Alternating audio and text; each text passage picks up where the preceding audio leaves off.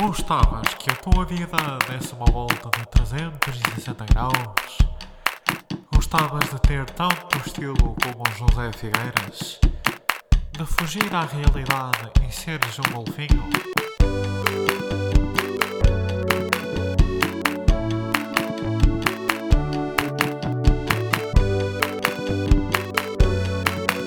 Contramão,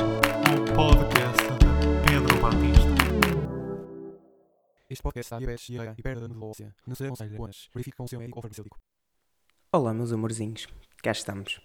Olhem, é verdade, ah, yeah, que início um bocado caótico.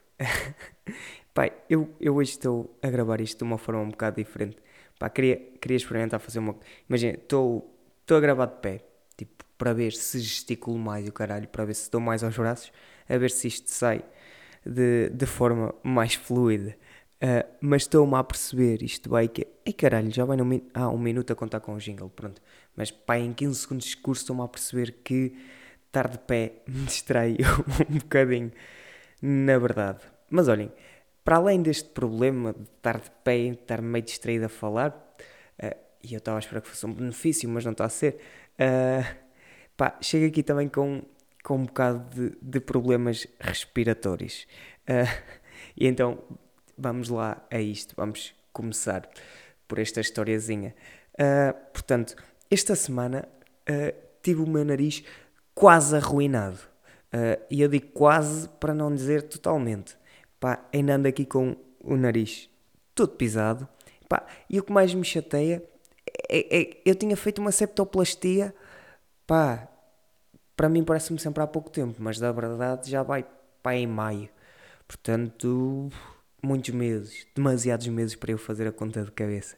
Mas de- o que é que aconteceu?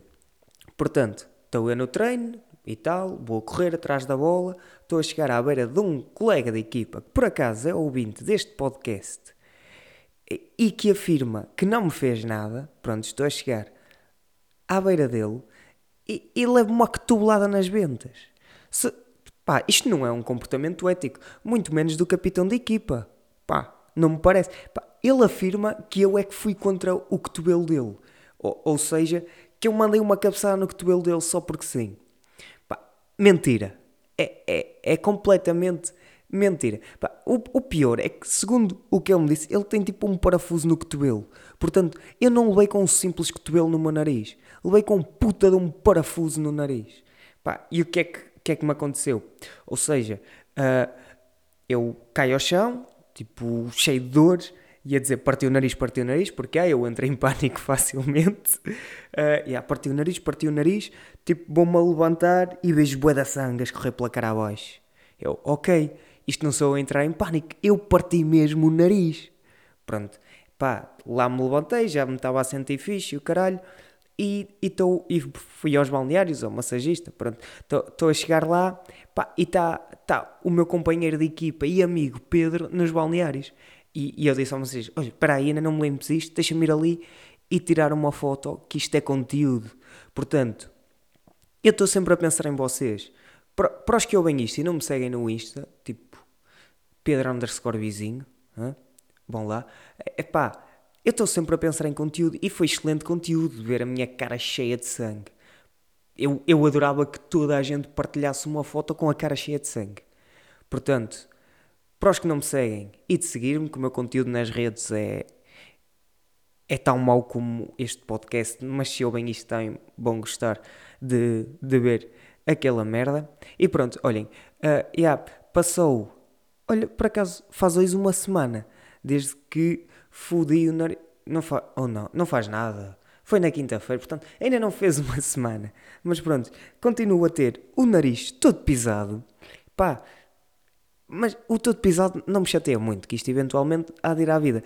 Uh, o que mais me chateia é que eu acho que o meu nariz está torto. E pronto, eu, eu não achei, quando me levei a pancada e o caralho, estou a ver, ok, está só inchado, acho que está fixe. Pá, mas a cada dia que passa eu vejo-me ao espelho e parece que o meu nariz está torto.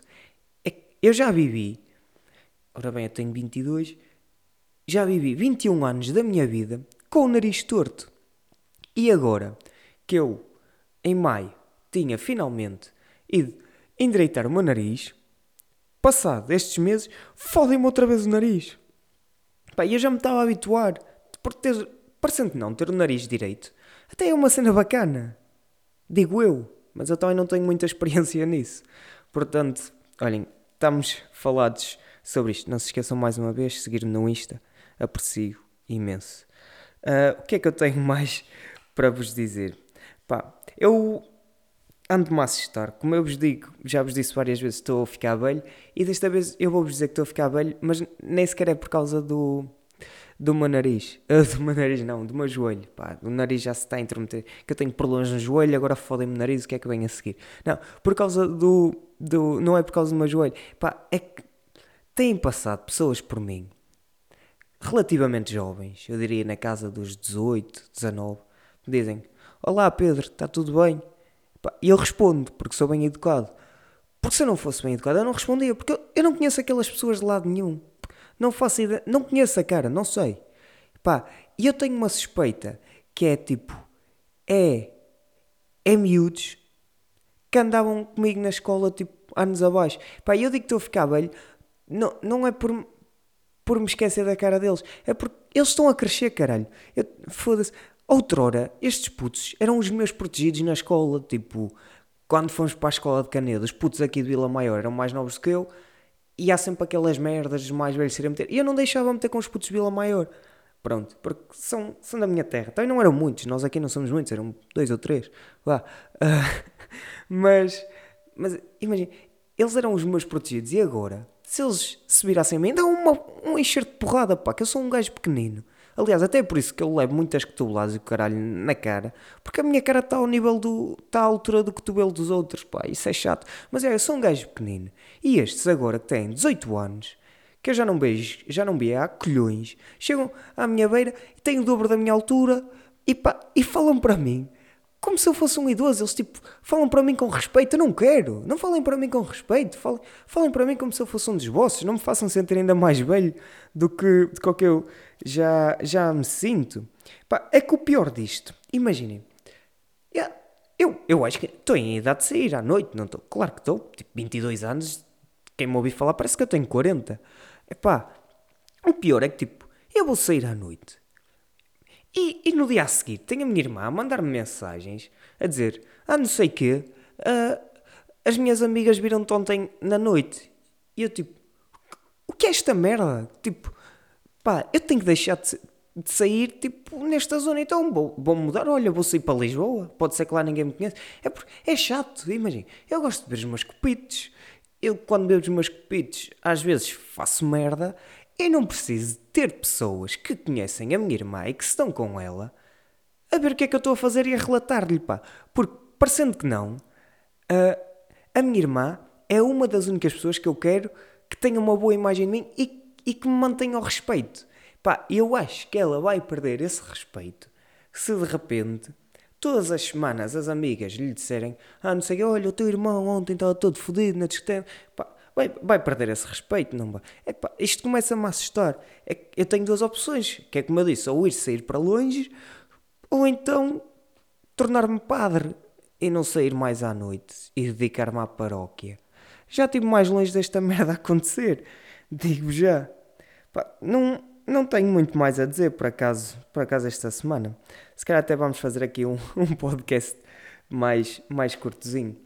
Uh, também porque eu tenho treino, ainda tenho que editar esta merda.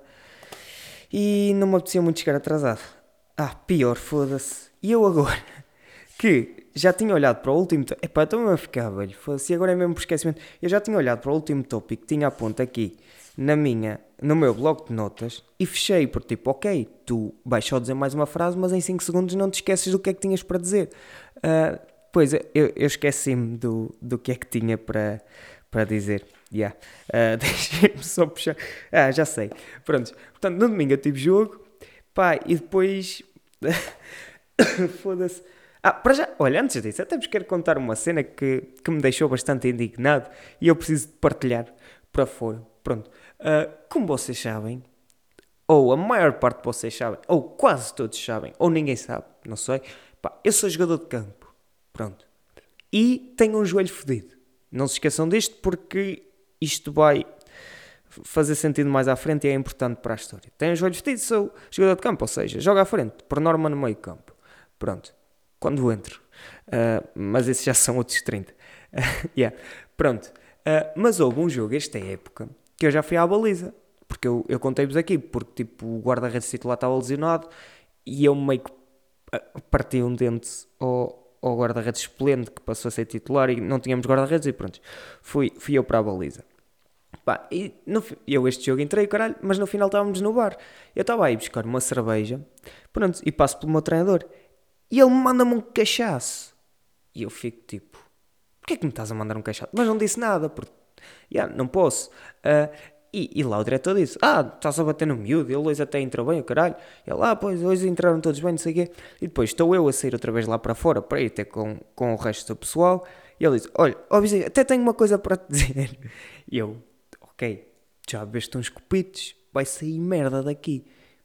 Uh, uh, e, e, ele vira-se assim: Olha, eu até te vou dizer, tu estavas a aquecer e eu até estava na dúvida se te havia de meter ou não. E eu, pronto, até aqui tudo bem, é normal. Um treinador pensa se me vai meter a jogar ou não. E ele, sabes, é que tu, se de repente entras e fodes o joelho, que é muito provável de acontecer, uh, eu fico sem guarda-redes excelente. Portanto, eu já cheguei a um ponto em que o meu treinador equaciona meter-me em campo ou não, a pensar se eu me vou lesionar ou não, porque nem sequer precisa de um jogador para a frente, é para a baliza. Uh, yeah. Sei, é, é, é, muita informação para processar, mas pronto. No fundo, eu neste momento sou, sou mais guarda-redes do que jogador, porque o meu treinador pensa assim em mim. Eu treino a jogador, sou convocado para jogador, mas no fundo estou lá porque sou a segunda opção para a baliza. Pá, isto pelo menos garante-me uma coisa: é que enquanto o outro guarda-redes não voltar, eu vou ser convocado para todos os jogos, o que, o que já não é mau. Uh, e é isto. Pronto, já posso voltar para a última história, que por acaso eu ainda me recordo e não preciso ir outra vez ao bloco de notas. Portanto, estejam orgulhosos de mim. Uh, portanto, depois do jogo, fui, fomos jantar e o caralho, fui, e estava lá amigos de um, dois, de dois amigos meus, portanto, uh, da, do, merdas, estavam lá. E por acaso já saí à noite com eles. Uh, mas nem sequer é disso que eu quero falar. O que eu acho mais interessante é que nestes jantares em que estamos todos. Uh, pois estamos a jantar, estamos a comer, a ingerir alimentos e Mas pronto, em que estamos ali a falar e o caralho. Tipo, 90% dos tópicos de conversa é. Epá, é sobre tipo recordar histórias em que alguém estava completamente bêbado. E tipo, fazemos ali a rodinha à mesa, tipo, começámos a contar a história de um que, ah, não sei o que e tal, neste dia estavas todo fodido, ok, este está despachado, depois passa a outro, neste dia estavas todo fodido, fizeste isto, isto, isto, e roda. E, epá, e é interessante, porque isto resume uma vida de, eh, eu diria, 100% dos universitários, que é sair à noite, apanhar uma bebedeira, no dia a seguir, estão com os amigos e falam sobre bebedeira. Pá, eu acho um conceito interessante.